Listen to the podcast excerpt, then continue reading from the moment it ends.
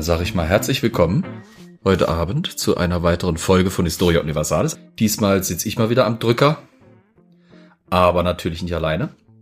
Ich werde natürlich wie immer begleitet von, mein, von meinem Kleeblatt, nenne ich es jetzt mal heute einfach, nämlich dem Karol in Dresden. Guten Abend, guten Tag. Dem Olli in Köln. Moin. Und dem Elias im Innovationszentrum Saarbrücken. Hi. Und wir sind heute ähm, nochmal in einer etwas, wie soll ich sagen, äh, spannenderen und äh, anrüchigeren Facette der Geschichte unterwegs. Ich habe nämlich, ich war, ich war Bücher shoppen. Und ich habe ein Buch, eigentlich ein Buch ausgegraben aus den Untiefen meines Schrankes, meines Bücherregals und habe mir die deutsche Version nochmal extra für die Folge gekauft. Ähm, ich kann das Buch äh, zum Eingang nur direkt empfehlen. Es äh, nennt sich auf dem Englischen, nennt sich Napoleon's Privates im Deutschen das Ei des Napoleon ähm, von Tony Parrott. Das linke ein, oder das rechte? ja, das bleibt offen. Ah. Ähm, aber es kommt heute noch, äh, in, wir sind heute noch in der Richtung unterwegs. Es ist ein Buch, in dem es um Kuriositäten geht. Äh, der Untertitel lautet äh, Das Ei des Napoleon und andere historische Sensationen, die unsere Geschichtslehrer uns äh, verschwiegen haben. Das wollen wir heute nachholen. Und ich habe äh, mal ein paar von den Sachen aus dem Buch rausgezogen, in denen es äh, oder bei denen es eben um den großen Feldherren und Nap französischen Kaiser Napoleon gehen soll. Und äh, wie gesagt, in Anlehnung an die letzte Folge sind wir vor allem, wie soll ich sagen, unterhalb seiner Schärpe unterwegs. Wir alle kennen ja Napoleon, also nicht persönlich, aber wir wissen ein bisschen was über seine Geschichte, großer Feldherr, großer Franzose und so weiter und so fort. Ähm, großer, großer Verlierer in der Schlacht von Waterloo etc. pp. Ähm, der so mächtige, erfahrene, selbstsichere französische Kaiser war aber nicht immer so selbstsicher und war sich auch nicht immer so sicher, wie es mit äh, Truppenbewegung, Stoßrichtung etc. anging. Ähm, erinnert ihr euch an euer erstes Mal? Ganz, ganz unvorbereitete Frage in die Runde. Was? Ja, euer erstes Mal. Also nicht jetzt als Feldherr, sondern mit, äh, ach so. mit dem jeweils anderen Geschlecht verloren, oder mit dem was passiert. Ja, genau, die erste Schlacht, die ihr verloren habt im Leben. nee, es geht um die Unschuld. Wisst ihr das noch? Ach habt so. ihr da Memoiren drüber geschrieben? Das ist so lang her, also hallo, bin über 40. ich kann mich noch sehr gut daran erinnern. Du hast es damals noch an der Höhlenwand äh, unter ständiger über deine Schulterschauerei, damit bloß kein Brontosaurier dich von hinten irgendwie überrascht gemacht, oder wie? Meinst du jetzt Olli? Ja, du kennst ja diese Handabdrücke da mit dem Staub und so. Das ah, ja, ja, okay. Ja, okay. oh Gott. Ähm, Napoleon hat uns tatsächlich Aufzeichnungen hinterlassen, die über sein erstes Mal berichten. Man mag es nicht glauben, aber das ist, wie gesagt, eine dieser Episoden aus der Geschichte, die uns unsere Geschichtslehrer nicht äh, erzählt haben. Äh, 1787 hat er seine Unschuld an eine Prostituierte verloren, die er am Paris, in Paris am Palais Royal ansprach. Er fragte sie, ähm, er, er versuchte es mit höflicher Konversation, fragte ihr, warum sie hier rumstehe, quasi ob ihr kalt sei. Äh, das Wetter war nicht sonderlich gut. Äh, die Dame war natürlich geschäftstüchtig, schlug ihm dann quasi vor, ah ja, gehen wir doch zu dir, da kann ich mich aufwärmen, dann erzähle ich dir ein bisschen was über mein Leben. Natürlich äh, schlug Napoleon ein. Äh, also es war tatsächlich so, dass Napoleon seine frühe Zeit äh, als General der Revolution zum Beispiel noch äh, eigentlich fast ausschließlich mit Prostituierten verbrachte. Und äh, er überliefert uns, dass er tatsächlich äh, sie ständig mit ziemlich peinlicher und bemühter und unbeholfener Konversation versucht hat, irgendwie äh, anzuheizen, um es mal so zu sagen. Also es ging da darum, wo kamen sie her, was tun sie so? Gut, das war dann meistens relativ schnell klar und äh, wie es ihnen halt quasi so ging. Höfliche Konversation, wie sie in einem Salon stattgefunden hätte. Ich fühle mich Napoleon ein wenig näher. Das ist interessant. Also nicht, dass ich jetzt äh, äh, Verkehr oder großartig Verkehr mit Prostituierten gehabt hätte, aber ich hatte tatsächlich in meinen jungen Jahren, ich war frisch im Besitz meiner Fahrzeugpapiere und brauste, wie das so mit 18 ist, ne, über eine äh, äh, Landstraße, Bundesstraße oder sowas und da stand am, am Wegesrand eine holde Maid, die ihren Daumen in den Wind streckte. Und ich ähm, habe dann äh, total cool, weil ich hatte auch ein, ein schönes Auto für meine Begriffe, äh, angehalten mit äh, quietschenden Reifen, habe die äh, Beifahrertür so über die Ferne, so über, über den Sitz gegriffen, so aufgemacht. Und sie kam dann so angetrippelt, guckte so rein und ich fragte, wo willst du denn hin? Und sie sagte, na, ich will, und dann sagte sie den Ortsnamen und der war in der entgegengesetzten Richtung. Okay. Und ich habe gesagt, ja, nee, sorry, ich fahre in die andere Richtung. Und sie, ja, ist egal, nehme ich auch. Und dann wurde mir so gewahr, ah ja, ah, nee, tut mir leid, ich habe gerade keine Zeit, Tür zu, weitergefahren. Also das war meine dachte, Begegnung mit Prostituierten. Nein, weil dann also war du hast klar, sie nicht okay, gefragt, wo sie äh, ihr Kleid her hatte oder, oder wer ihr beliebtes oder äh, ihr Sie sah jetzt nicht so leicht aus, wie man das vielleicht so. irgendwie im Klischee von Prostituierten kennt. Nee. Tja, aber ja. sie hat sich halt verraten, indem ihr es eigentlich egal war, wo sie hinfährt. Aber du hast recht, jetzt wo du es so beleuchtest, äh, komme ich mir auch Napoleon näher vor, weil ich meine, unbeholfene, peinliche Konversation mit Damen, mh, hm, ich glaube, das kennt jeder, oder? Ja, ja, natürlich. Irgendwie. Klar. Aber wie alt war denn Napoleon da, muss ich nochmal fragen. Äh, oh, hier 1787, Moment. Äh, jetzt kommt wieder mein Zahlengedächtnis. Ich google's mal ganz schnell, weil ich hab's nicht im Kopf. Äh, 69 war er geboren, 87 war das, da war er 18. Ah ja, ist ja, ja Oder? ist doch klar. Doch, ja. Wahrscheinlich auch gerade den Führerschein. Ja, so um den Dreh rum 18, genau. Ja. Ah, genau, da hat er gerade den Pferdeführerschein äh, für äh, zwei pferdestarke Artilleriegespanne gemacht. Hm. Und war dann gerade in Paris eben als äh, Revolutionsgeneral. Ja, ähm, natürlich blieb es nicht immer bei seinen peinlichen Begegnungen mit Prostituierten. Irgendwann wurde natürlich auch Napoleon etwas sesshafter. Er lernte nämlich eine Dame kennen, die wir, glaube ich, auch alle kennen. Josephine de Beauharnais hieß sie. Kaiserin Josephine später dann. Ähm, auch über die, äh, wie soll ich sagen, die frühen Jahre mit Josephine wissen wir ein bisschen was aus seinen eigenen äh, Überlieferungen. Es gibt sogar äh, Briefe, zu denen ich gleich noch kommen will, äh, die er an sie geschrieben hat. Äh, Josephine nur, nur mal so als bisschen nüchterner Fun, äh, Fact, nicht unbedingt Fun Fact am Rande. Äh, Josephine war äh, bereits erfahrene Witwe Ihr Mann war hingerichtet worden, weil er nämlich als äh, französischer General die Stadt Mainz aufgegeben hatte. Moment. Und sie war eigentlich gesellschaftlich komplett geächtet, ja? Wie kann man eine erfahrene Witwe sein? So, äh, macht man ein paar Mal oder was?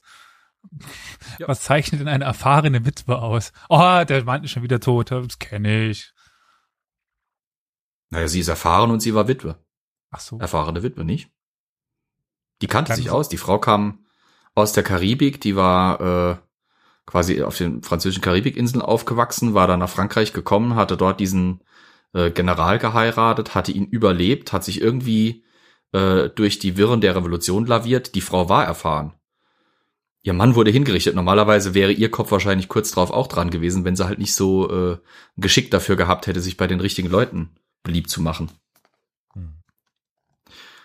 Napoleon verliebte sich in die ein bisschen ältere Josephine und macht ihr ganz feurig den Hof. Es ist also äh, teilweise ein bisschen umstritten, ob so stimmt. Es gibt äh, natürlich das große Problem der äh, Pariser High Society, die sich mit Gerüchten gegenseitig überboten hat. Spätestens nachdem Napoleon irgendwann an der Macht war, erinnerten sich natürlich ganz viele Leute an ganz interessante Episoden, bei denen sie natürlich hautnah dabei gewesen waren und über diese dann äh, medienwirksam berichten konnten. Ähm, es heißt, dass Napoleon ziemlich schnell quasi äh, Josephine klargemacht hat, wo die Reise hingehen soll, also im Sinne von, du wirst meine Frau, ob du das willst oder nicht. So krass hat er es wahrscheinlich jetzt nicht unbedingt gesagt, aber äh, mit diesem feurigen Umwerben, äh, das ihm eben zu eigen war und das er Josephine angedeihen ließ, ist er damals schon ein bisschen aufgefallen. Äh, Josephine selber fand diese Liebesspüre, die er ihr geschrieben hat, die äh, Beteuerungen, dieses ständige, äh, ja, fast schon, fast schon minnegesangsmäßige Anhimmeln äh, durch diesen erwachsenen General, der er war, teilweise echt peinlich.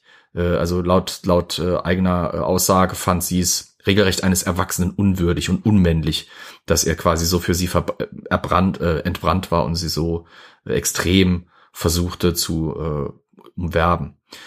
Die zwei heirateten aber schlussendlich, ob sie ihn jetzt eben ein bisschen unmännlich männlich manchmal fand oder nicht.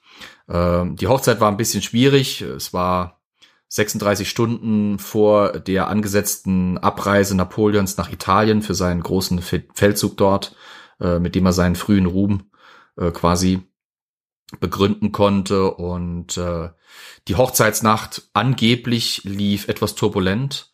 Es heißt, dass ein Großteil der Hochzeitsnacht die beiden damit verbrachten, Schach zu spielen.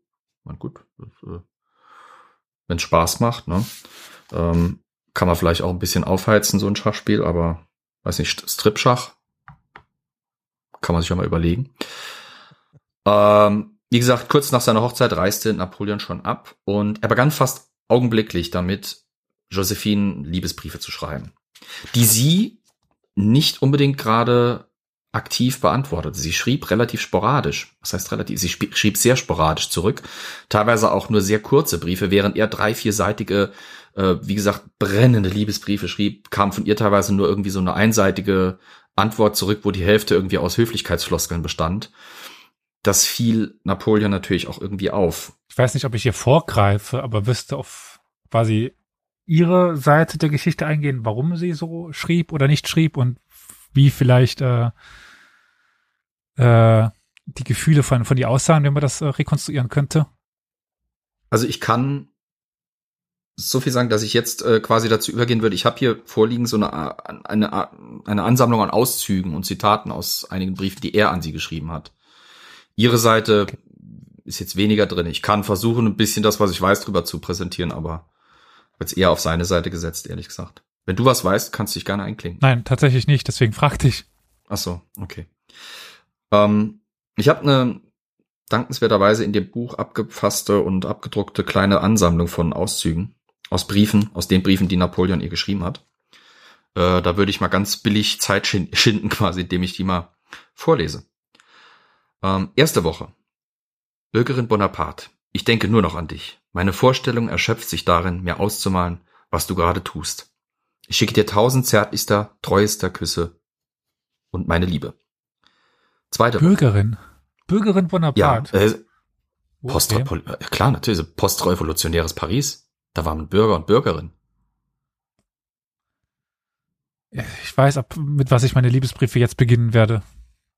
Ja, Bürgerin Anne. überlegt. Schon nice. Zweite Woche.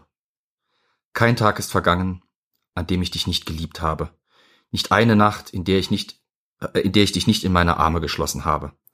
Meine Fantasie erschreckt mich, dass du mich weniger liebst, dass du woanders Trost findest, dass du eines Tages aufhören wirst, mich zu lieben. Ja, man merkt, der Mann war verzweifelt teilweise sogar, ne? Dritte Woche. Liebe mich wie dein eigenes Augenlicht. Nein, das reicht nicht. Liebe mich wie dich selbst. Da hat uns Napoleon vielleicht sogar ein bisschen den Hinweis über den Charakter von Josephine gegeben. Vierte Woche. Durch Josephine zu leben, das ist mein Schicksal. Sechste Woche. In der fünften hat er scheinbar nicht geschrieben. Du hast mir viele Tage nicht geschrieben. Was treibst du denn? Das, äh, also wenn es damals WhatsApp gegeben wäre, hätte dieser Text wahrscheinlich so auch funktioniert schon. Sie hat wohl nicht richtig geantwortet, ähm, denn in der siebten Woche schreibt er, es gibt keinen anderen außer mir, oder? In der achten Woche, du kommst doch, oder? Du wirst bei mir sein. Bei meinem Herzen, in meinen Armen, auf meinen Lippen. Ein Kuss auf dein Herz und dann noch einen ein bisschen tiefer. Viel, viel tiefer. Uh. Bei den letzten beiden Wörtern hat die Feder das Papier durchstochen, heißt es. also man merkt, der Mann war äh, gefühlsreich für seine Josephine. Zehnte Woche. Josephine, du solltest Paris am fünften verlassen, um zu mir zu kommen. Dann, soll, dann solltest du am elften abreisen. Auch am zwölften warst du noch nicht weg. Ich will jetzt nicht von Treulosigkeit sprechen. Du hast mich nie geliebt. Tausend Dolche zerreißen mein Herz. Entschuldigung, da wird's ein bisschen dramatisch. Offensichtlich ist er ein bisschen enttäuscht. Josephine, muss ich mal an der Stelle dazu sagen, ähm, hat während seiner Abwesenheit eigentlich immer in dieser Zeit ähm, relativ rauschende Partys gefeiert. Also es ist überliefert, dass äh, äh, in dieser Zeit äh, die Partys der Josephine de Napoleon oder der Josephine Bonaparte quasi das Ereignis äh, in der Stadt waren, auf dem sich interessanterweise teilweise extrem viele ähm, äh, politisch aktive Persönlichkeiten trafen und begegneten, die teilweise nicht unbedingt der äh, Regierung zugetan waren, häufig, häufig so ein bisschen ähm, fragwürdige Gestalten am Rande der radikalen Politik ähm, die irgendwie bei und mit ihr verkehrten. Und das hat natürlich auch noch zu der Gerüchteküche, die in Paris dann sehr am Brodeln war, äh, beigetragen. Ne? In der 14. Woche schreibt er, verspotte mich nur, bleib in Paris. Nimm dir Liebhaber und lass es die ganze Welt wissen. Schreibe mir nie. Und was mache ich? Ich liebe dich zehnmal mehr als je. Tausend Küsse auf deine Augen, deine Lippen, deine Zunge, deine Punkt, Punkt, Punkt. 16. Woche. Punkt, Punkt, Punkt, hat er geschrieben? Ja, nee, Punkt, Punkt, Punkt, da endet das Zitat. Ich weiß nicht, was er geschrieben hat, aber ich meine, wir haben ja vorhin schon dieses äh, Ah. ein bisschen tiefer, viel tiefer gehört. Also man kann, man kann ahnen, wohin die Reise geht. Ne? Äh, Hm. 16. Woche. Das war jetzt kein Brief, sondern eine Anmerkung. Schließlich sah sich Josephine doch gezwungen, zu Napoleon nach Italien zu kommen. Ein Freund schreibt, sie habe geweint, als ginge sie in eine Folterkammer. Zum Trost nahm sie ihren 24-jährigen Liebhaber, Lieutenant Hippolyte Charles, auf die Reise mit. Äh, der war übrigens, glaube ich, soweit ich weiß, Dragoner. Äh, über diese Dreistigkeit schüttelten alle den Kopf, außer Napoleon. Der beschloss nichts zu sehen. Ja. Ähm, ganz kurz, was ist ein Dragoner? Dragoner ist eine Art Soldat, das ist ein Kavallerist. Äh, Dragoner waren im Prinzip nichts anderes als berittene Infanterie. Aber die hatten so einen gewissen Ruf. Dragoner waren äh, als raue Gesellen bekannt und berüchtigt, äh, weil sie halt eben äh, doch etwas happig in ihrer Kriegführung und in ihrem Auftreten waren. Und das passte irgendwie so dazu, dass quasi dieser äh, Dragonerleutnant äh, mit einer verheirateten Frau auch noch mit einer mit einem General verheirateten Frau da eine Liebschaft hatte, das das ist äh, wir würden es wahrscheinlich im deutschen Raum als Husarenstück bezeichnen. Äh, aber die Dragoner hatten da auch ihren Ruf weg. Husarenstück. Husaren. Ja, genau, das Husarenstück. Husaren hatten übrigens krumme Seele, aber das ist jetzt nur mal so am Rande. Ähm, Napoleon beschloss also nichts zu sehen. Bei einer Abendeinladung fing der liebeskranke Napoleon laut Baron Amelin an, sie so öffentlich, so innig zu begrapschen, dass ich es vorzog, zum Fenster zu gehen und so zu tun, als sehe ich nach dem Wetter.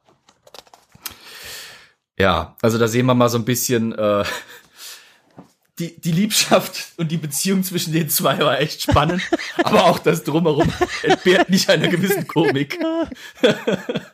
Flo, ich glaube, ich glaube, das war jetzt nicht du. Was? Ich sehe eine gewisse zeitliche Kohärenz zwischen dem Lachen und etwas, was ich getan habe. Das hat sich wieder Bilder geschickt. Episodenbild ist, glaube ich, schon. Ja, ich glaube tatsächlich, das, das muss als Episodenbild genommen werden. Definitiv. Bitte darum. Zwischen dem Paar, zwischen dem gerade erwähnten Paar sitzt Bernie Sanders.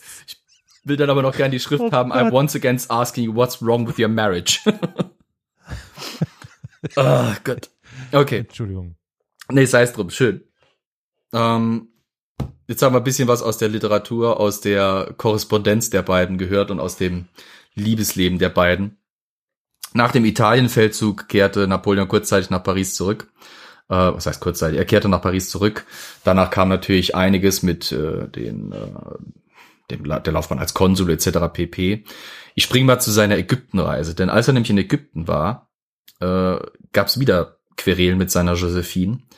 Äh, Ägypten, die groß, der große Feldzug Napoleons, kennt man ja jeder. Äh, Napoleon, die Franzosen unter den Pyramiden, bringen zurück äh, Kulturschätze, äh, den Rosetta-Stein und so weiter und so fort, jede Menge Mumien und einen exotischen, einen exotischen Geist, der Europa natürlich ganz immens damals kulturell befruchtet hat.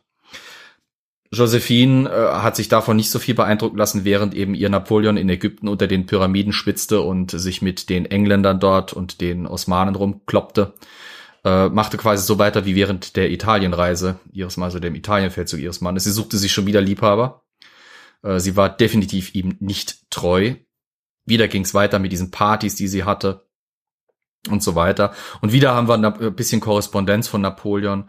Äh, diesmal ist es allerdings ein bisschen peinlicher. Die Korrespondenz, von der wir jetzt eben die Auszüge gehört haben, die sind einfach so überliefert aus Nachlässen und aus äh, einfach erhaltenen Archiven.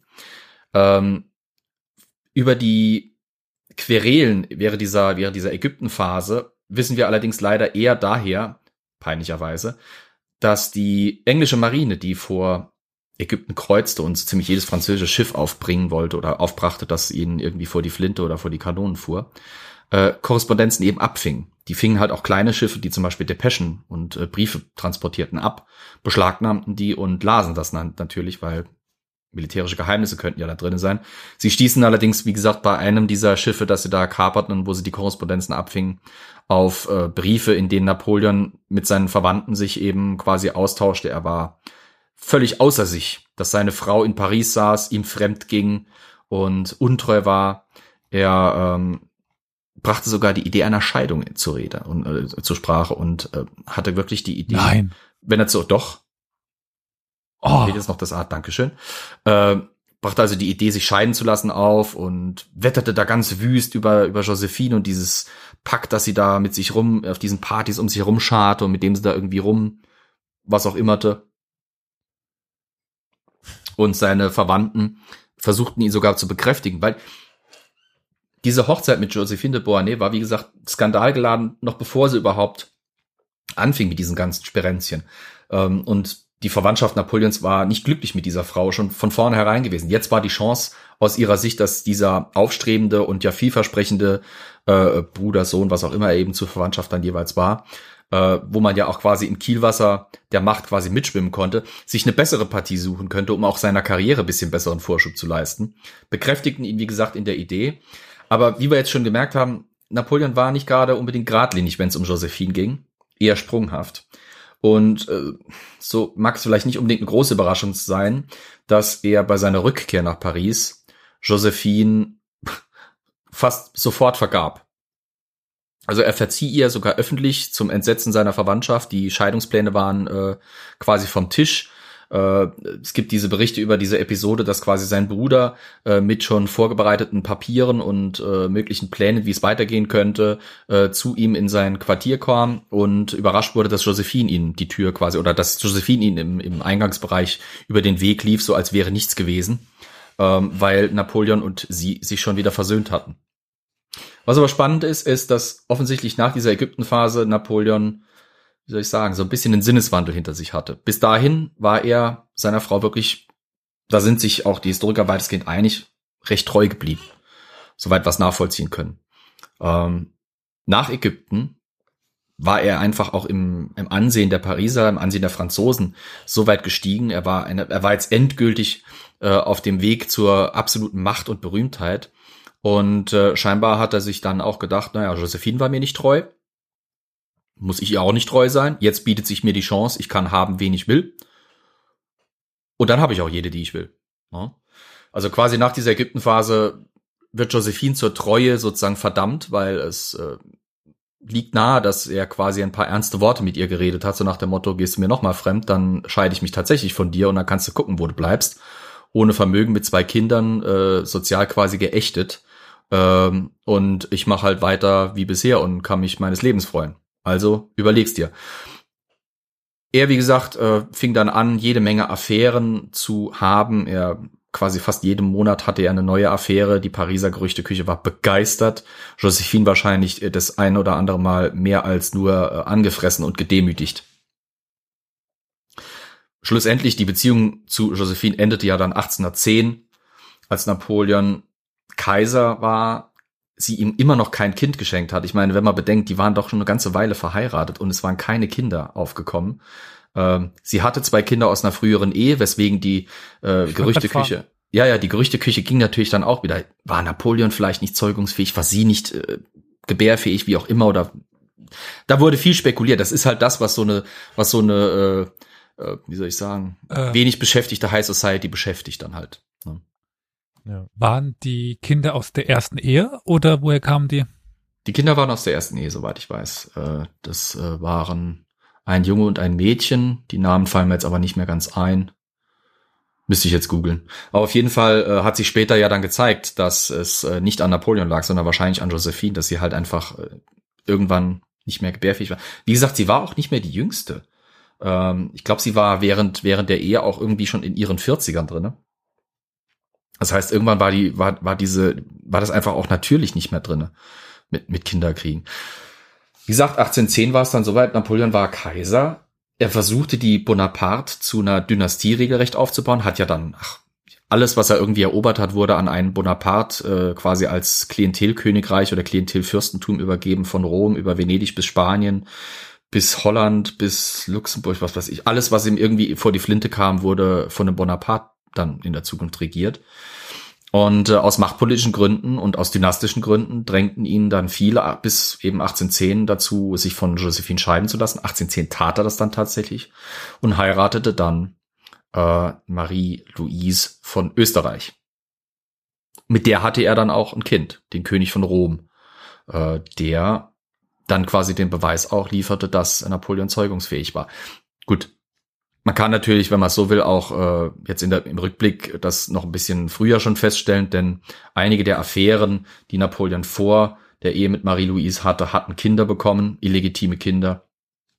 Und äh, das heißt, es war, es war, also es müsste wahrscheinlich klar gewesen sein nach einer Weile, dass Napoleon eben nicht der Schuldige in Anführungsstriche in dieser, in dieser Misere der Thronfolgerfrage eben war. Wissen über die Affären, die Napoleon nach seiner Hochzeit hatte, auch noch ein bisschen was. Und zwar durch einen Menschen namens Stendal. Ich weiß nicht, hat jemand von euch schon mal von dem gehört? Ein Stendal kennt man ja vielleicht die Stadt. Stendal oder Stender? Stendal. Stender es würde passen, aber Stendal. nee. Ähm, der Mann hieß Marie-Henri Bale und hatte sich das äh, Schreiberpseudonym Stendal, allerdings geschrieben S-T-E-N-D-H-A-L, also sehr französisch. Äh, der Mann war. Also hat nichts mit der Stadt zu tun, wo der Zug immer vorbeifährt. Doch, angeblich hat er sich nach der Stadt benannt. Ach was. Angeblich, ja. Gut. Ähm, er war, er stand im Dienste der, äh, der Bonaparte als äh, Verwaltungsbeamter, Militärbeamter, Schreiber und so weiter. Er war so ein bisschen halt eben ein, ein Dienst, ein, ein Diener der Familie quasi und hatte deswegen auch Zugang zur kaiserlichen Familie, auch zu Napoleon. Und von ihm wissen wir, wie ein klassisches Date mit Napoleon lief. Also stellen wir uns mal vor, 1810, äh, Napoleon hat gerade neu geheiratet, hat sich von seiner alten Frau scheiden lassen. Er ist auf dem Höhepunkt seiner Macht, Kaiser, herrscht über halb Europa, frisch verheiratet mit der österreichischen äh, Prinzessin hier, ist als militärischer Anführer bereits zur lebenden Legende geworden. Er kann jeder haben. Wie schon gesagt, er kann jeder haben und das tut er auch. Stendhal schreibt, wie das läuft. Ähm, Napoleon war ein Workaholic. Er empfing solche Dates, nenne ich es jetzt mal, in seinem Arbeits-Schlafzimmer. Äh, er war da gerade am Arbeiten, aber ich glaube, wir können ja einfach die Worte Stendhals selber nutzen.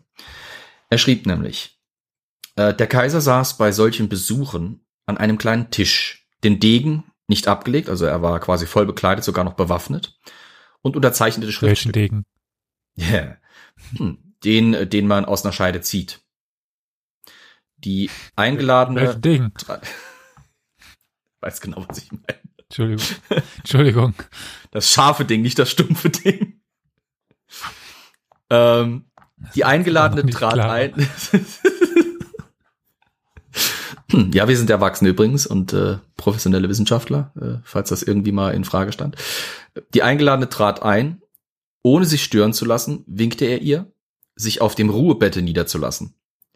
Danach gab er ihr den Leuchter in der Hand, also er hatte irgendwie Kerzen dabei, weil äh, klar, Beleuchtung war damals nicht anders. Höchst selbst das Geleit. Also höchst selbst das Geleit geben ist ein schöner Euphemismus. Ähm, und setzte sich alsdann wieder an seine Schriftstücke, sie verbessernd oder unterzeichnet. Die Hauptsache einer Zusammenkunft dauerte keine drei Minuten. Oh. Ja. Das heißt ja immer, so schnell schießen die aber Preußen nicht, aber für die Franzosen oder einen Franzosen galt das wohl doch irgendwie. Ja. Das wäre ja auch komisch, wenn er selbst die Arbeit äh, dann auslagern würde. Das wäre irgendwie, ich weiß nicht. Oh Gott. Meinst du, der klingelt nach seinen Dienern und äh, sagt, kümmert euch mal darum, ich mache hier meine Dokumente weiter oder wie? Hm. Ja, keine Ahnung. Als wenn er sich schon höchst, höchst selbst drum kümmert, wenn man das hervorheben muss. Also. Ja. Das, das Bittere ist, diese drei Minuten ähm, waren also scheinbar so üblich, dass man diese, diese quasi diesen Standardablauf festhalten konnte, dass der auch bekannt war fast noch peinlicher war, dass manche der Eroberungen von Napoleon äh, über die Künste des Kaisers im Bett oder im Boudoir tatsächlich hinterher noch berichteten. Eine zum Beispiel, Marguerite Joseph Weimar, die äh, war Schauspielerin, glaube ich, wenn ich mich richtig erinnere, hatte nach der Eroberung von Paris eine Affäre mit dem Duke of Wellington. Sie hatte wohl ein Fable für äh, starke und mächtige äh, Militärs. Und ähm, sie wurde hinterher nach einem vergleichenden Urteil über ihre beiden berühmten Ex-Liebhaber gefragt und antwortete, der Herzog war bei weitem der kräftigere. Peinlich für Napoleon. Ja, bitter. Ja. Bitter. Gerade gegen, gegen Wellington abzuscheißen. Ja, ja, also das ist, das ist dann das, äh, das Boudoir Waterloo quasi, ja. Ja. Ärgerlich. Aber die Demütigungen endeten da noch nicht. Irgendwann war natürlich Napoleons Karriere rum. Er wurde nach St. Helena verbannt. Und äh, dort starb er 1821 ja dann, ganz berühmt. Äh, am 6. Mai 1821 wurde Napoleon äh, einer Autopsie unterzogen. Also sein Leib wurde quasi aufgeschnitten und untersucht, musste man ja machen. Man musste ja wissen, was war passiert. Spannend daran ist, dass diese Autopsie ein mehr als improvisiertes Ereignis war. Also man hat ihn quasi in eine dunkle Kammer da geschleppt. Da war ein Tisch, auf den hat man ein Leinentuch draufgelegt. Das Ding war nicht gekühlt, das Gebäude. St. Helena liegt im Südatlantik, da war es warm. Äh, in dem Raum waren irgendwie fast ein halbes Dutzend Ärzte plus zwei, drei medizinische Gehilfen. Äh, und weil das halt das Ereignis des, naja, für St. Helena, glaube ich, das Jahr der Jahrmillion war, ist auf St. Helena außer Napoleon irgendwie mal was Interessantes passiert? Ich wüsste nicht. Ähm, Nope. Nope, ne? Natürlich war dann äh, quasi die halbe Bevölkerung von St. Helena, es waren ja fast alles britische äh, quasi äh, äh, Kolonialbeamte, Militärs, Bewacher von Napoleon und so weiter. Die drängten Also die in vier? kleinen Raum. Ja, die vier plus äh, noch 20 Soldaten und äh, deren Gattinnen und äh, Freunde etc. Wollten alle da in den Raum rein, weil sie wollten alle sehen, was da jetzt passiert. Spannenderweise äh, aus dieser Autopsie gingen fünf Berichte hervor, die sich teilweise widersprachen, weil die Ärzte sich nicht einig waren, was sie da sahen. So viel zu Medizin als einer exakten Kunst, damals definitiv noch nicht. Ähm, einer der interessantesten Berichte ist wohl der von Dr. Walter Henry. Der hat nämlich über äh, Napoleon und seinen Körper ziemlich interessante und intime Details verbreitet. Ich sehe mein Handy schon wieder blinken. Elias, schickst du schon wieder Bilder? Dieses Mal bin ich unschuldig. Carol. I'm once again asking you, do you feel the force? Ei, ei, ei. Ich will dich ins Napoleon-Fieber doch versetzen. Naja, ähm, also wie gesagt, äh, Dr. Walter Henry schrieb über Napoleons Privates, also über Napoleons Schambereich, äh, sogar relativ deutlich. Er schrieb nämlich, der Schambereich ähnelte sehr dem Mons Veneris einer Frau. Penis und Hoden waren unterentwickelt. Hm. Oh. Ja, also der Artillerist sch- schoss, äh, der Artillerist Napoleon schoss mit einem ziemlich kurzen Geschütz, ja. Angeblich. Ähm, Henry war durch seinen Bericht und die pikanten Details, die er preisgegeben hatte, sehr berühmt geworden und äh, in seinen Memoiren, die er dann verfasste, konnte er sich nicht verkneifen, nochmal so einen Seitenhieb gegen Napoleon zu verfassen. Allerdings äh, ganz intellektuell anspruchsvoll auf Latein, damit sich die äh, gebildete High Society Londons äh, natürlich mit dem entsprechenden intellektuellen, äh, hochmütigen Überlegenheitsgefühl über ihn lustig machen konnte, über Napoleon.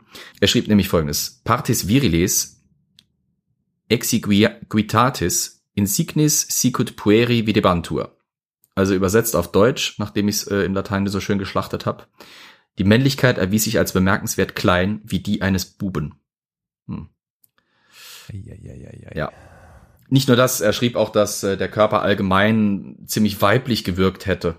Äh, dicklich und äh, nicht unbedingt gerade ansehnlich, nicht eines Mannes würdig.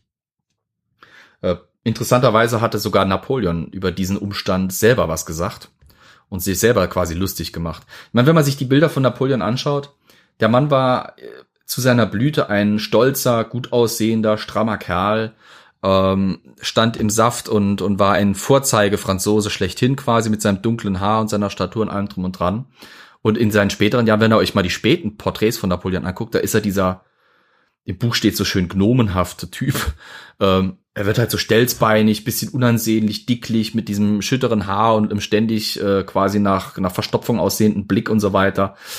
Naja, er soll, also wir haben, wir haben einen Bericht von seinem Leibarzt auf St. Helena, nämlich dem berüchtigten Dr. Antomarchi, der ähm, aus Napoleon und seiner Verbindung zu ihm jede Menge Kapital schlug nach dem Tode Napoleons. Er berichtet, Napoleon habe einmal, nachdem er aus der Wanne gestiegen war, aus seiner Badewanne gestiegen war, gesagt, sehen Sie, Doktor, diese hübschen Arme, diese glatte, weiße, völlig haarlose Haut, die Brüste drall und rund, jede Schönheit wäre solch, äh, stolz auf solch einen Busen. Also, Napoleon fand sich sexy, nur halt auf die falsche Art und Weise. Ein sexy. ja.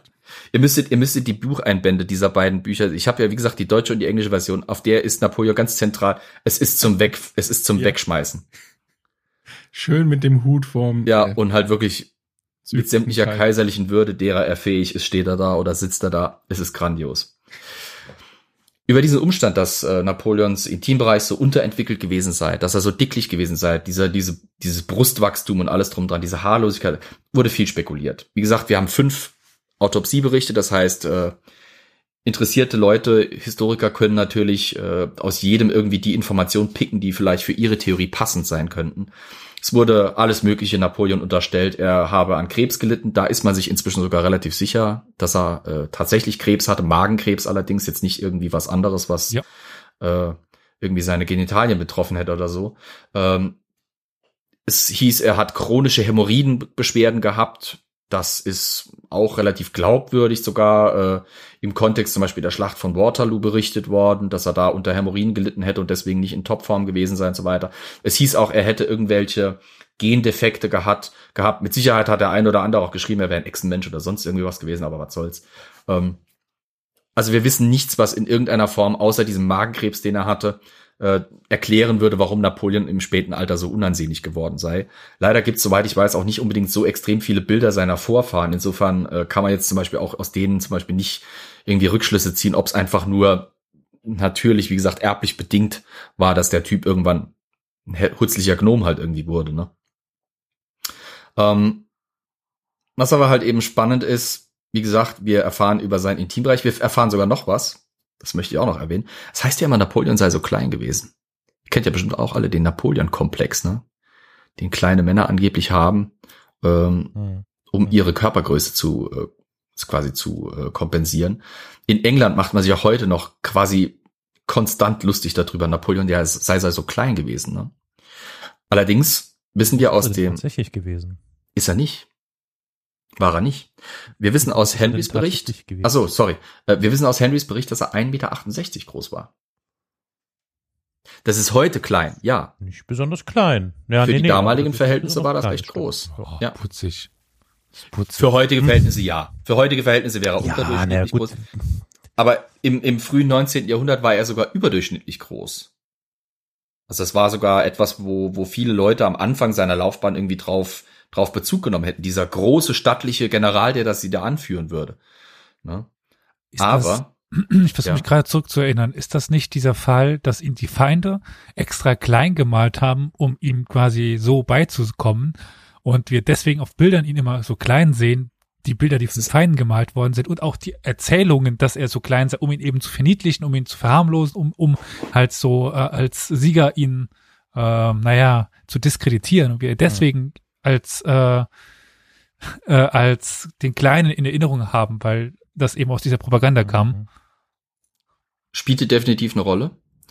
Äh, Fakt ist aber auch einfach, es war zum Teil ein Rechenfehler, weil äh, im Englischen, in englischen Maßstäben oder im englischen Maß ausgedrückt und dann irgendwie mit einer falschen Maß einer hinten dran, wirkte er wesentlich kleiner. Also er, es war teilweise also quasi eine Mischung aus Propaganda, Siegerpropaganda, Häme und äh, dem metrischen System gegen das imperiale Rechen, äh, quasi Messsystem. Ja, es ist auch, es ist klar. Ich meine, wer so einen Schwachsinn benutzt von Rechensystemen, also, ne? Es ist sehr britischer Humor, dass Ja, sie sich ja. die ganze Zeit über seine Größe lustig gemacht haben. Aber naja. Jetzt waren wir schon bei ziemlich vielen peinlichen denn, Teilen. Ja, Entschuldigung, äh, äh, weil wir gerade bei den peinlichen Teilen sind, äh, kommt sicher noch ein bisschen was, aber gibt's denn irgendwie, vielleicht kommst du noch dazu, eine Erklärung für diese komische Haltung, diese, diese Hand, ich glaube rechte Hand ist es, ne? Äh, Rechte Handhaltung, dieses immer ins äh, Sakko reinstecken und äh, den Daumen draußen lassen, irgendwie so macht er doch immer. naja gut, auch da gibt's natürlich Propaganda so und bösartige Humorbilder dazu. Ist, äh, von, von, von wegen, er würde sich die ganze Zeit am Nippel rumspielen, bis zu, er hat da eigentlich irgendwie was Kraftspendendes oder sowas in der Hand gehalten. Ähm, Okay. das war tatsächlich einfach eine übliche Geste zur Zeit, auch schon vor seiner Zeit. Ähm, ja, Das war so eine typisch entspannte Haltung, die äh, mit den Kleidung, mit der Kleidung der damaligen Zeit einherging, mit diesen relativ stabilen Knopfleisten. Da konnte man so eine Hand mal lecker, locker reinstecken, da hatte man so unter. Das ist so ein bisschen wie, wie die Gesten von heute, so nach dem Motto, äh, guck mal, wenn ein Politiker heute vor der Ja, Kamera da, steht. ja heute steckst du die Daumen in die, in die, in die Jeans. Zum Beispiel, Jeanstaschen, genau. Ne? Zum so, Beispiel. Beispielsweise. Oder machst ein Ja, Merkel-Schamdreieck. Ja, ja, klar. Also quasi seine Handhaltung, eine Hand in, in, in seiner Uniformjacke ist quasi das Merkel-Dreieck des äh, französischen 19. Jahrhunderts sozusagen, frühen 19. Jahrhunderts. Klar. So Aber ich meine, ich verbinde damit schon Napoleon. Ne? Also Ja. Das ist, äh, Ja. Und mein Russischlehrer, okay, gebe ich zu. Ja. Wieso das? ja, der hat es auch immer gemacht. Okay. Er stand immer auf dem, auf dem äh, Schulflur, während dann die Kinder rumliefen und er mahnte dann immer, während er die rechte Hand in seiner Jacke, also naja. Gut, äh, ich bin heute ein bisschen in Plauder, also äh, Vergangenheitsbewältigungslaune. Okay, ähm, Wir sind gerne ja, da. jetzt kommen wir mal zu weiteren Peinlichkeiten. Ja, danke, vielen Dank, dass er mich anhört. Ja, die letzte Peinlichkeit, mit der ich Willst noch was- schließen möchte. Was denn? Willst du noch was loswerden, lieber äh, Carol? Sollen wir dir ein bisschen zuhören? Brauchst du ein, ein Ohr? ich warte auf die nächste, auf die nächste Gelegenheit. Leg dich auf die Couch. Wie, wie fühlst du dich denn dabei? Sprich weiter bitte, schnell. So. Ich wollte jetzt nur hier Raum ein, einräumen. Na egal. Gut. Letzte Peinlichkeit. Ähm, die Autopsie war damit nicht getan, dass man eben schlimme Dinge über Napoleon geschrieben hat. Im 19. Jahrhundert, wie es ja auch heute noch ist, äh, war es üblich, dass wenn eine so berühmte Persönlichkeit starb, äh, sofort der Run und die, die Jagd auf Souvenirs begann. Und die Autopsie war natürlich das perfekte, äh, der perfekte Anlass dafür, weil da lag Napoleon relativ zugänglich da, da wurden regelrecht Souvenirs generiert. Zum Beispiel ist überliefert, dass nach dem äh, Ende der Autopsie, nachdem Napoleon eben in einer äh, Kombination aus mehreren Holz- und Zinn- und Bleisärgen ineinander wie so eine Matroschka verschachtelt untergebracht war und beerdigt war, vorzeit, also quasi vorläufig, bis er dann überführt wurde nach Frankreich, ähm, dass da das Tuch, dieses Leinentuch, auf dem er gelegen hatte, das Blut getränkt war natürlich äh, vom anwesenden Gouverneur angeordnet wurde, dass das zerschnitten wird in Streifen oder Stücke und das unter den Anwesenden verteilt werden sollte. Weil die Wald wohl scheinbar auch irgendwie entsprechend Unruhe äh, äh, gemacht hatten während der Autopsie, weil sie irgendwas haben wollten, irgendein Andenken, irgendein Souvenir, wie gesagt.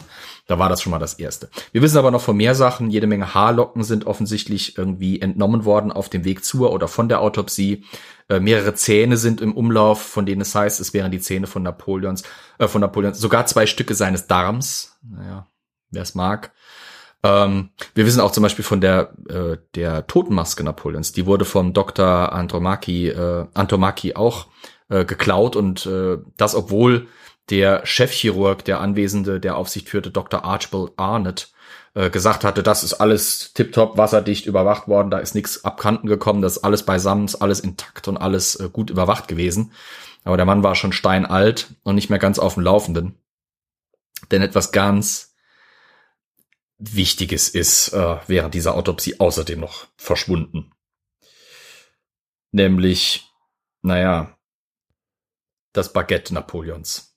Nennen wir es mal so. ja. Ähm, Oh Gott. lange Zeit, also ne, nee, ich muss es anders sagen. Bei dieser Autopsie war einer der Helfer, der anwesend war, ein Signore oder Abbé Vignali. Das war ein Geistlicher aus äh, Korsika, ganz, ganz fragwürdige Gestalt, also Analphabet und irgendwie ständig mit irgendwelchen Kapriolen unterwegs, hat sich irgendwie versucht, irgendwo immer wichtig zu tun und Geld zu machen und äh, irgendwie sich durchzuschlawinern und äh, es war wohl er, der in einem unbeobachteten Moment äh, das Stück, das beste Stück Napoleons abschnitt, Gott sei Dank postmortal, und eben wegschmuggelte. Lange Zeit war die Familie Vignali im Besitz dieses, äh, dieses Penis, ja, über 100 Jahre haben sie ihn treu aufbewahrt. Aber 1916 wurde ihre Privatsammlung, wurde ihr quasi Besitz versteigert. Und im Zuge dessen wurde auch ein kleines blaues Schächtelchen mit einem Stück Watte darin, wo der inzwischen zu so einem runzligen Ding vertrocknete Schniedel des Napoleon drinne lag. Aber liebenswerterweise mit Noch einer kleinen goldenen. Krone auf dem blauen Ding. Ja, ja, noch runzliger. Ja gut, ähm, viele andere Organe Napoleons wurden standardmäßig entnommen, Leber und Nieren und so Zeug oder, oder Magen. Die wurden natürlich eingelegt, aber der Penis, den er da einfach abgeschnitten hatte, den hatte er nicht eingelegt. Er hatte ihn quasi Luft getrocknet, wie ein Salami oder so. Ähm, die wird ja dann auch so ein bisschen dürr. Also, naja, egal. Ich will jetzt nicht die ganzen Bilder hier irgendwie abrattern, die man da äh, vielleicht haben könnte. Auf jeden Fall 1916, wie gesagt, äh, wurde im Zuge einer Versteigerung dieser Penis des Napoleon in Napoleon, äh, in, in London auch, ähm, es wechselte auch den Besitzer.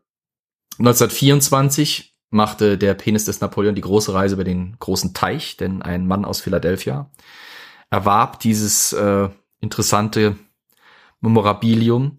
Er äh, nutzte es als, im Englischen nennt man das Conversation Starter, also so wenn er mal eine Abendgesellschaft bringt und wollt die, Ges die Gespräche bisschen anregen, da zeigt er vielleicht euer neuestes Kunstwerk oder sowas, dass alle Leute ganz begeistert drüber reden. Er zeigte halt den vertrockneten Penis Napoleons herum bei seinen Abendgesellschaften Was und ließ die Anwesenden sich darüber amüsieren.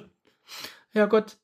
Ich meine, wir wissen oh, doch auch aus der Comedy-Szene, das männliche Glied ist schon immer eine Quelle der Freude ja, und des Humors ja, gewesen, oder? Na? Also ich meine, die ja, meisten aber, Leute lachen, wenn sie meinen, ja, aber nee, oh Gott, das wollte ich jetzt gar nicht sagen. Die meisten Männer, die meisten Männer, oder? Nee, auch Frauen. Also da gibt's sogar, da gibt's sogar Untersuchungen dazu. Äh, jeder findet Penis-Jokes irgendwie lustig in irgendeiner Form. Okay. Das ist wie Poops-Jokes. Nur die meisten wollen es nicht eingestehen. Ähm, ganz interessant wird's dann noch mal 1927, denn äh, dieser äh, Mann aus Philadelphia verlieh den Penis des Napoleon in diesem Jahr an das Museum of French Art in New York, das es dann sogar ausstellte als besondere ja. Kunst. Ich weiß es auch nicht. Ich habe so viele Fragen. ja. ja. Wer hätte gedacht, dass man mal da sitzt und sich so viele Gedanken um den Schniedel des Napoleon macht, ne? So viele Schlachten, so viele Weltgeschichte, die er beeinflusst hat und dann kommt man mit einem Ding in, in Gott sei Dank nicht direkt physische Berührung, das angeblich so aussah wie eine kleine vertrocknete Seegurke, so wurde es einmal bezeichnet. Aber naja. 1969 ist diese Sammlung, diese Vignali-Sammlung, die der äh, Mann aus Philadelphia da erworben hatte, nochmal verkauft worden. Oder sollte verkauft werden, aber es wollte keiner mehr, diese Sammlung. Deswegen hat man sie quasi äh, aufgelöst. Diese Sammlung hat sie Stück für Stück verkauft und das beste Stück äh, wurde dann tatsächlich auch für 13.000 Francs umgerechnet werden das 2000 Euro, an Mr., nee, nicht Mr., Dr. John K. Latimer verkauft. Der war Professor an der University of Columbia und hatte ein Fable für makabere und merkwürdige äh, Kuriositäten. Der Penis des Napoleon kam damit nämlich in eine Sammlung, die solch illustre Gegenstände äh, auch noch beherbergte wie das Giftröhrchen, mit dem sich Göring im Gefängnis das Leben genommen hatte. Oder ein Stück vom blutigen Kragen von Abraham Lincoln. Äh, Lederstreifen von der Rückbank von Kennedys Limousine, die er in Dallas, eben in der er in Dallas saß, als er erschossen wurde. Also der Mann hatte ein Fable, eindeutig. Und äh, im Besitz dieses Mr. Latimer war der Penis bis 2007. Da ist der gute Mann nämlich gestorben. Bis dahin, so ist es überliefert, als nochmal so eine klar, kleines, äh, eine kleine Petitesse am Rande. Äh, Napoleons Penis lag deswegen sehr lange unter einem Bett in New Jersey. Weil dort hat es Latimer nämlich geparkt, quasi in diese kleine Box unter das Bett geschoben. Nein. Weiß nicht, ob er hoffte, dass es ihm Fruchtbarkeit oder sowas brachte, was weiß ich. Ähm, die Familie von Latimer wusste nach dem Tod nicht, was sie damit machen sollte, habt aber, soweit ich weiß, das Ding immer noch im Besitz. Ähm, das Buch ist nicht mehr das Neueste. Ich habe ehrlich gesagt nicht mehr ganz verfolgt. Und es ist auch teilweise ein bisschen schwierig, darüber was zu finden im Internet, weil es wird viel Mist geschrieben und wenig wirklich Sinnvolles. Ähm, ob da jetzt noch mal was passiert ist, besitztumstechnisch. Was ich aber weiß, das steht nicht nur im Buch, sondern das ist auch im Internet zu finden. Es wurde immer wieder der Vorstoß gemacht, äh, doch mal zu untersuchen, ob das tatsächlich der Schniedel von Napoleon sei. Der Vorstoß. der Vorstoß, ja, ich war auch gerade. Ich weiß es sehr zu schätzen, dass euch so solche kleinen Details auffallen. Ich habe mir weniger Aufzeichnungen gemacht, aber das mit dem Vorstoß war drin. Ähm, es, es ist, also es wurde untersucht von Datimers Familie, ob es tatsächlich ein Penis ist. Man hat ihn geröntgt und es ist tatsächlich ein Penis. Und es ist wohl auch ein menschlicher Penis. Da ist man sich ziemlich sicher. Jetzt müsste man halt eine DNA-Analyse machen, um rauszufinden, ist es auch der Penis von Napoleon. Problem ist, Frankreich weigert sich, Teile von Napoleon zum Beispiel aus dem äh, Sarkophag irgendwie zu entnehmen, um eine DNA-Test zu machen, nur um rauszufinden, ob das jetzt Napoleons Pimmel ist. Hm, hm, Wie immer, hm. die Franzosen haben keinen Humor. Napoleons Pimmel. Das ist, glaube ich, auch der Titel der Sendung, oder? Napoleons Pimmel, ey. Ist das oh Gott. Was ist eigentlich bei uns passiert im neuen Jahr? Ja, ich weiß auch nicht. Also- du hast damit angefangen. Du hast angefangen. Du, Du hast hast damit angefangen. angefangen. Ich fühlte mich nur animiert und herausgefordert. Also wenn ich dich daran erinnern kann, die erste Folge, die so eskaliert ist, war die Folge äh, zu Silvester und da kam das, glaube ich, von dir. Also die Namensgebung zumindest. Hä? Da ist einmal das Wort Ihr Sex. habt da diesen Sex. Rubikon da Ja. überschritten. Da. genau. Den, Also, Aber den ich, ich glaub- glaube, damit haben wir ja. Übrigens in dem Buch ist auch noch mal ein Artikel, ähm, an dem, bei dem musste ich auch noch mal an dich denken, beziehungsweise die letzte Folge, weil da wird auch noch mal mit diesen äh, Was? den Impotenzprozessen äh, in Frankreich darüber berichtet, wo wir darüber gesprochen hatten, diese äh, Gerichtsprozesse bei Scheidungsfällen, ähm, wo wirklich ganz bittere Ge Geschichten Ach aufgezeigt. so, Ja, ja. Nicht, ich habe die ich musste nicht an Elias Impotenz, Impotenz denken. Nein. und Elias nicht. okay. ja, nee, also so weit würde ich jetzt nicht Äh, gehen. lieber Flo, Ja. äh, wenn man denn das Ganze googelt, dann findet man äh, eine, zwei, drei, äh, vier, fünf, sechs, sieben, acht oder sowas Bilder äh, von einer Ah, ja. Replik des Ganzen. Yes. Yes. Äh, hast du das nachgeschaut, was das genau ist? Oder Die Repliken habe ich äh, mir angeschaut. Es ist wohl eine Replik, ja. Das Original sieht angeblich nicht so schön aus. Es, vom Original habe ich leider kein wirklich stichhaltiges Bild gefunden. Genau. Äh, die Repliken sind viel unterwegs. Ähm, Gerade in den letzten Jahrzehnten, wo halt, also spätestens seit den 60ern, wo dieses Ding halt noch mal so ein bisschen in den Fokus der allgemeinen Aufmerksamkeit gerückt ist, ähm, haben sich auch viele, also noch mal mehr Leute damit beschäftigt. Allerdings halt immer so unter dem Naserümpfen der seriösen Historiker und auch gerade eben, weil Napoleon die, die Figur ist, die er halt ist, ist dieser Teil seiner Geschichte nicht unbedingt der Teil, mit dem sich die Menschen, die auf politische, militärische, historische Gravitas Wert legen, beschäftigen wollen. Ähm, aber jetzt gibt's halt so einen kleinen Kreis, die sich da drin, daran richtig aufgeilen.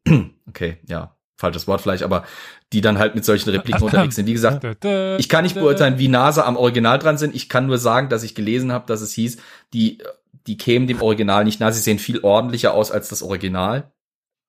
Aber naja. Also ich würde mal sagen, na, geht wohl gut, weil so klein und so, weißt du? Also sie können Ja, so klein. Also, es, es, es sieht halt irgendwie, es sieht ein bisschen aus wie ein Tannenzapfen mit einem, äh, oder was weiß ich. Also Das Bild, das du da jetzt in die Gruppe gehauen hast, ist schon sehr fast faszinierend. Aber ja, Wir sind Also angeblich, ein- wie gesagt, sieht's nicht so schön akustisches Ich spreche für Medium. dich. Ja. Ja, äh, es- wir sind ein akustisches Medium. Ist schwer jetzt über Bilder zu reden, die andere nicht sehen. das, äh, Ähm, ich, ja, ja. okay, spannend. Der Tannenzapfen äh, beschrieb es schon ganz gut. Also Ja, der Tanzapfen Mhm. beschreibt es wirklich sehr gut. Ich kann euch das Buch nur sehr empfehlen. Ähm, entweder, wie gesagt, im englischen Original Napoleon's Privates oder das Ei des Napoleon. Äh, ich habe es antiquarisch erworben für drei Euro oder so. Äh, lohnt sich wirklich, ist sehr lustig, ist sehr informativ. Ich finde es auch gut aufgemacht, abgesehen davon, dass jeder Artikel ist mit Literatur belegt. Das heißt, ich konnte auch die Literatur prüfen zu den Sachen. Äh, sehr Ja. interessant gemacht. Ähm, und es ist nicht nur, es geht nicht nur um Napoleon und seinen Pimmel. Geht auch um Adolfs, um Adolfs Hoden, ne? Nee, aber ich könnte dir jetzt noch jede Menge andere berühmte Personen und deren Körperteile und deren Verbleib äh, zum Beispiel präsentieren, wenn du möchtest. Okay. Hm. Also nur wenn du möchtest. Wie gesagt, es gibt, es gibt da ein eigenes Kapitel dazu. Nee, nee, Ganz spannend. nee, nee. Gut, ja. Hast du Angst? Ein bisschen. Aber wenn wir gerade da bei Flo und dem äh, Verweis auf andere Literatur sind, können wir ja einerseits einen schönen Vergleich oder Verweis auf, eine andere, auf einen anderen Podcast ziehen, wo wir auch darüber sprachen, dass sich eben gute Literatur daraus, dadurch auszeichnet, dass sie eben ihre Quellen angibt oder überhaupt Ja. Quellen hat. Also wer äh, da mehr hören will, kann bei Medienkompetenzübungen reinhören. Da werdet ihr dann äh, meistens oder immer eigentlich äh, Carol hören und mich mal ganz ab und zu so zu ganz besonderen Anlässen oder wenig besonderen, sondern egal. Äh, Was hat jetzt Napoleons Penis mit Medienkompetenzübung zu tun? Das verstehe ich jetzt gerade nicht. Das Naja, ist weil- jetzt noch Rätsel. weil Flo meinte, Du meinst dass sich wegen, das ach Buch so, wegen, aus, äh, ah, ja, den Quellenangaben Ja. und Quellen überprüfen, ja, weil wir ja da über ja, ja. äh, Quellenkritik sprachen und so Mhm. etwas. Ja, das stimmt. Es gibt, es gibt viele solche Ja. Bücher über, über historische Kuriositäten, aber wenige äh, haben wirklich so, wie soll ich sagen, so eine hohe Qualität wie das äh, Buch hier äh, von Tony Parrottet, weil, wie gesagt, also ganz viele, die findet man auch ganz billig irgendwie da mal im Supermarkt oder sowas, findet man sie gelegentlich für sechs, sieben, acht Euro oder sowas mit einem billig gemachten Aufriss und Was jetzt die Dann- Repliken? Nee, nicht die Repliken von Napoleons Pimmel, sondern die Bücher. äh, wo dann halt irgendwie am laufenden Band eine Kuriosität nach dem anderen kommt, aber jedes Mal, wenn das Kapitel rum ist, ist es halt rum. Und wenn du dann halt irgendwie das glaubst, dann begibst du dich halt quasi in Gefahr, weil es ist nirgendwo eine Quellenangabe. Bei dem ist das nicht so. Und wie gesagt, es geht nicht nur um, äh, es geht nicht nur um Napoleon und seine Geschlechtsteile, es gibt auch Kapitel über Kastraten.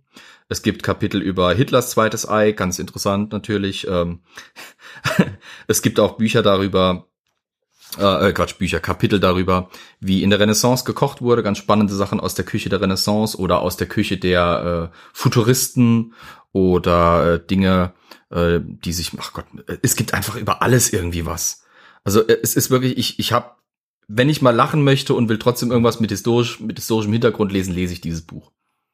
So, genug Werbung gemacht, ich werde ja nicht dafür bezahlt. Schaut's euch mal an. Ich hoffe, es hat halbwegs Spaß gemacht.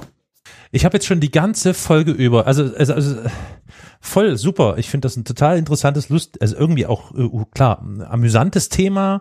Und ich habe jetzt die, ich habe jetzt Mhm. die ganze Zeit so ein so ein Song im Kopf von ähm, einer meiner Lieblingsbands von The Divine Comedy. Da gibt's ein Lied, das heißt Napoleon Complex. ich empfehle das sehr, wenn ihr äh, die Gelegenheit habt, hört euch das mal an. Es ist ein wunderschönes Lied, da kann man so, da, man geht voll mit. Ich bin da immer, hab das jetzt die ganze Zeit im Kopf, ärgert mich. Und für dich, insbesondere für dich, weil ich weiß, Flo, dass du ein Ridley Scott Fan bist. Ich weiß nicht, ob du schon die Ankündigung gesehen hast. Ridley Scott wird einen Film über Napoleon Bonaparte äh, produzieren. Ja, ja. Es gibt, es gibt einen Napoleon-Film, den hätte ich gerne gesehen, aber der wurde nie gemacht. Kleine Anekdote hier, äh, ihr kennt bestimmt Stanley Kubrick, Klein. den großen Regisseur, der leider Gottes viel zu ja, früh klar, aus der, der Welt gerissen wurde. jahrelang, ja, ja. Er hat, ja. also es gibt, also wenn man sich mit Napoleon beschäftigen will, kommt man fast nicht um das private Archiv von Stanley Kubrick herum, dass er sich in Vorbereitung eines Ja. Megafilmprojektes angelegt hatte, in dem es eben um Napoleon gehen sollte. Ja. Und ähm, das, das ist der Film, der nie gemacht wurde, den ich am liebsten sehen würde. Ein Film über das Leben Napoleons, die Karriere Napoleons von Stanley Kubrick. Könnte ich mir, also allein schon die Vorstellung finde ich spannend. Leider, wie gesagt, nie, nie zustande ja, musst gekommen. mit Ridley Scott vorlieb nehmen. Ja. Aber es gibt andere gut, es gibt gute Filme über Napoleon. Ich kann äh, auf jeden Fall äh, äh, Waterloo empfehlen. Die 74er Version war es, glaube ich, äh, aus ukrainischer Produktion. Oh Gott, jetzt habe ich von ABBA irgendwas im Kopf. Oh Und nein. Borodino. Ja, nee, es, es gibt diesen Monumentalfilm Waterloo und äh, den Film auch Borodino, der ist weniger bekannt.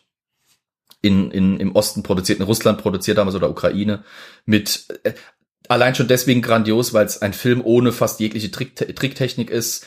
Äh, statt da irgendwie eine 20.000 äh, seelenstarke CGI-Armee hinzustellen, standen da halt irgendwie ganze Truppenverbände Ja, der. Roten Armee, 30.000, 40.000 Mann.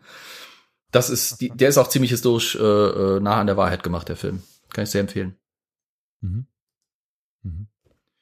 Jo, ansonsten wäre ich an der Stelle durch. Es sei denn, ihr habt jetzt noch irgendwie Lust, äh, dass ich noch ein paar andere Kapitel aus dem Buch irgendwie mal anreiße, aber ich glaube, das können wir uns sparen.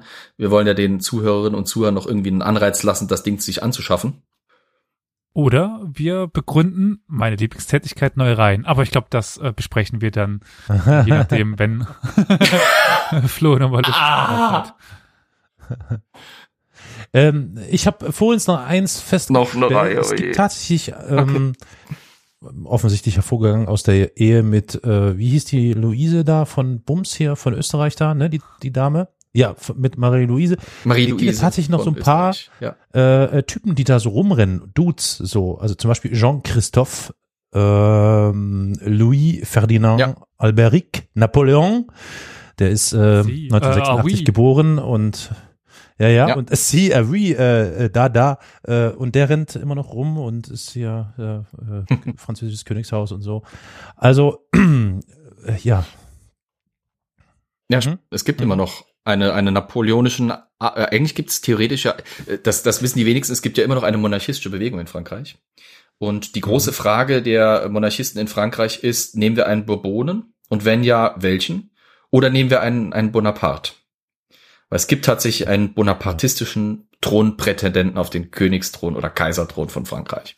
Hm. Dinge, die man Eieiei. wissen will. Mal sehen, was noch kommt.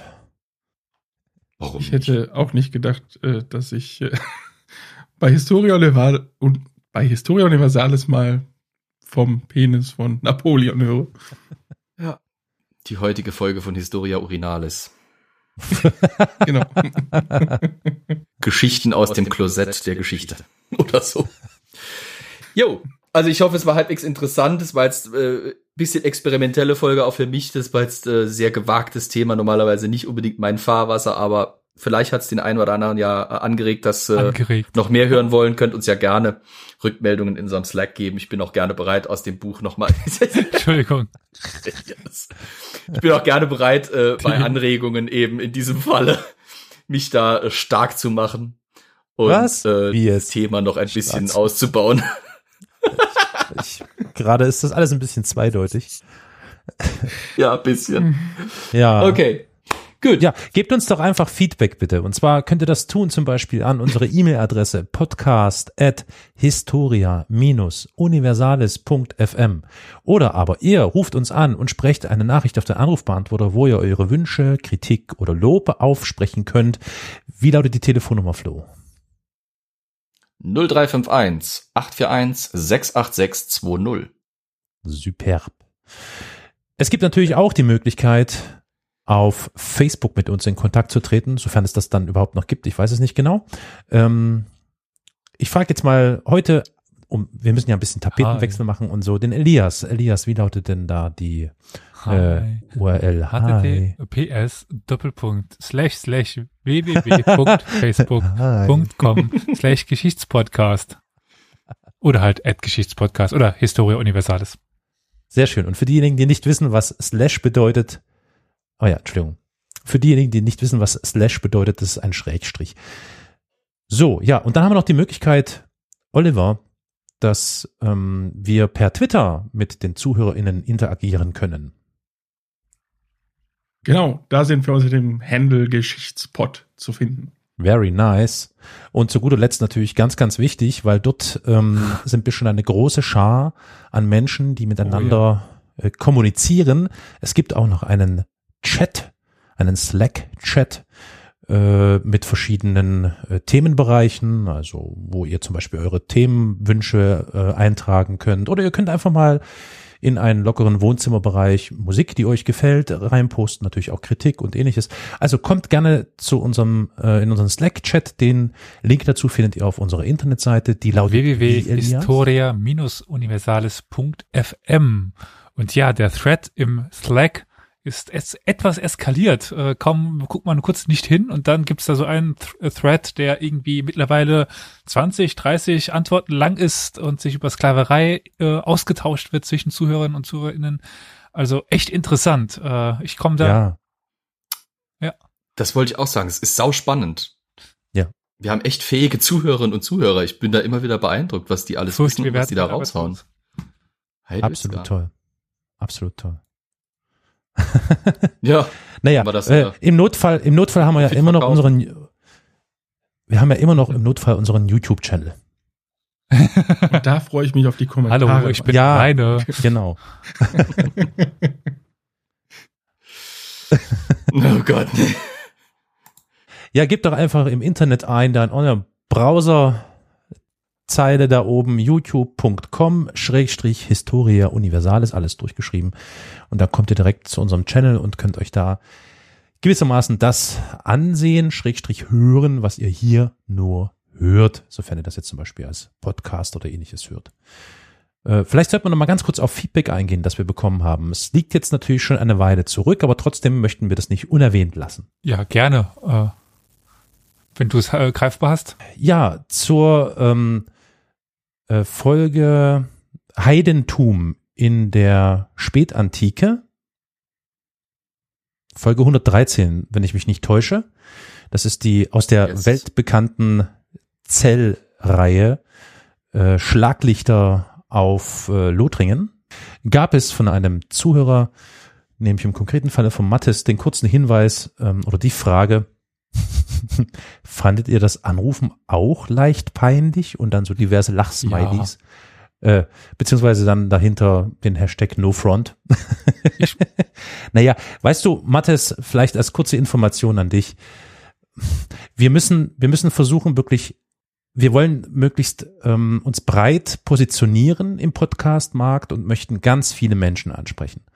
Deswegen kann es hin und wieder passieren, dass da vielleicht so ähm, humoreske Dinge auftauchen, die vielleicht nicht deinen Geschmack treffen, sondern eher den Geschmack von jüngeren, älteren, am Ende vielleicht, wenn wir Pech haben, von niemandem. Aber ja, im Großen und Ganzen, so sind wir halt. Vielfältig. Wobei äh, die Idee mit dem Anrufen ja äh, eher auf meine Mist gewachsen ist, muss ich gestehen. Also äh, wenn man dem schlechten Humor jemanden zuschreiben kann, dann mir, bitte. ich finde das sehr schön. Das hat, es hatte also so ein, so ein Retro-Charme. Also wirklich echt schön. Also ich habe mich sehr an, an auch an Hörspiele erinnert gefühlt. So. Zumindest einen. Einen glücklich gemacht. Was. Das ja. mich. Hm? Also wir stellen fest, eher dann so die etwas ältere ZuhörerInnen-Gruppe offensichtlich.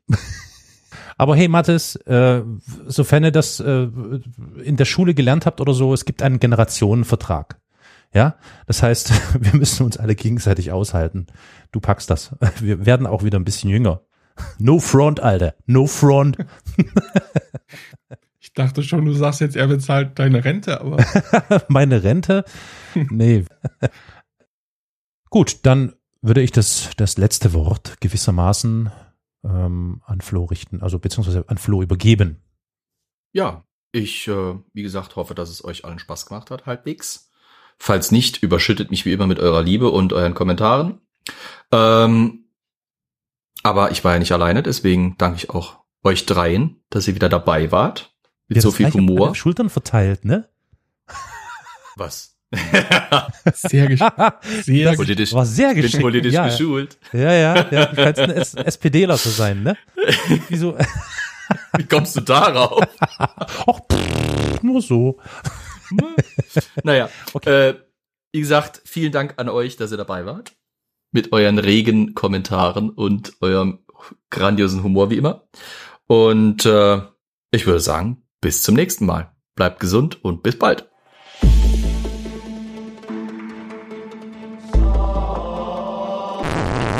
ist Oh Jesus Christus. Scheiße. Es fehlt jetzt auch noch, wie Bernie Sanders neben der Krippe sitzt. Babysitting. genau. ah. oh Maria musste mal kurz shoppen, einkaufen gehen. Bernie Sanders wird versucht. Babysitten des kleinen Baby Jesus bezahlt. Ist kalt im Nahen Osten, da sitzt er manchmal mit einem Handschuh. Okay, gut. Staffel 2 von The Mandalorian mit Baby Sanders?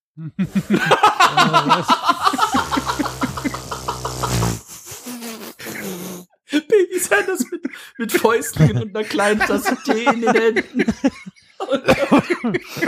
Das wäre eindeutig noch niedlicher als der richtige Baby Yoda.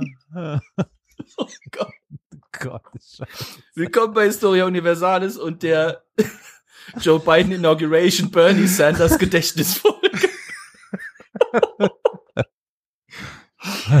Ach, genial. Okay. So, Kinders. Gott, da habe ich die ganze, das ganze Pulver schon verschossen, bevor wir überhaupt ein Wort gesagt haben zur heutigen Folge, ne? Eieiei. Ei, ei. Ja, ähm, Alkohol habt ihr alle. Ganz wichtig heute wieder. Das harte Zeug sogar. Passend, dass du das sagst. Das harte Zeug. Naja, ähm, ich glaube, ich bin dran, also sollte ich anmoderieren, kann das sein? Entschuldigung. Hat Elias schon wieder Bilder geschickt? Ja.